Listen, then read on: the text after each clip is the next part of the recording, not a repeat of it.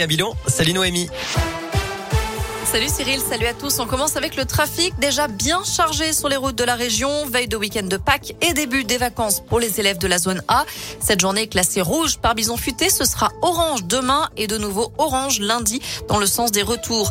Pour l'heure, ça coince sur la rocade est lyonnaise. 7 km de bouchon entre Mézieux et Saint-Priest. 4 km de ralentissement entre Saint-Priest et Mions. Sur la 7, ça freine sur 13 km entre Pierre-Bénite et le Nœud de Ternay. 4 km de bouchon entre Chasse-sur-Rhône et Sessuel toujours en direction du sud. Et on compte également 4 euh, km de bouchons sur la 47 entre Givors et Ternay en direction de Lyon. Attention, les contrôles sont renforcés tout le week-end. Il violentait sa femme depuis une dizaine d'années, lui crachait au visage, frappait son fils à coups de ceinture, tirait sa fille par les cheveux et détruisait leurs affaires à répétition. Selon le progrès, un homme père de trois enfants a été interpellé lundi à la Verpillière dans le Nord-Isère et condamné à 18 mois de prison, dont 9 mois avec sursis et obligation de soins. J-9 avant le second tour de l'élection présidentielle et J-1 avant des manifs contre les deux candidats.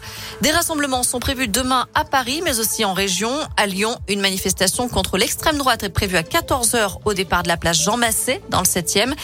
Une autre manif anti-Macron, cette fois-ci, partira de la place Bellecour à 14h également.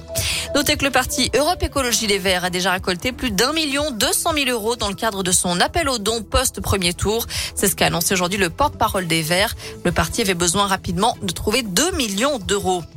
Les Verts qui s'opposent notamment au nucléaire. Dans l'un, la centrale du budget Saint-Vulbas euh, fête justement ses 50 ans aujourd'hui. Le 15 avril 1972, le premier réacteur était mis en service. Il ne fonctionne plus aujourd'hui. Les quatre autres réacteurs qui restent datent de la fin des années 70 et auront aussi bientôt un demi-siècle. Trois d'entre eux sont à l'arrêt pour des problèmes de corrosion ou pour les visites décennales. Dans l'actu également, le SMIC passe la barre des 1300 euros net mensuels. Il sera revalorisé à partir du 1er mai, plus 2,65%, conséquence de l'inflation. Un coup de pouce aussi pour ma prime rénov. Son montant augmente de 1000 euros à partir d'aujourd'hui pour remplacer les chaudières fuel ou au gaz au profit d'une pompe à chaleur ou d'une chaudière biomasse. À l'étranger, le bilan s'alourdit après les inondations en Afrique du Sud. Près de 400 personnes ont perdu la vie et plus de 40 000 ont été touchées par ce phénomène. On termine avec un mot de foot. Énorme désillusion pour Lyon. L'OL a été battu 3-0 par West Ham hier à Dessine. Les Lyonnais sont donc éliminés de la Ligue Europa. Prochain match, ce sera dimanche. Les Lyonnais qui reçoivent Bordeaux à 17h05. Voilà pour l'essentiel de l'actu. Côté météo, eh bien que des bonnes nouvelles hein. pour cet après-midi déjà. Ça va être très très beau, de belles éclaircies, des températures qui grimpent jusqu'à 22 voire 23 degrés pour les maximales à Lyon.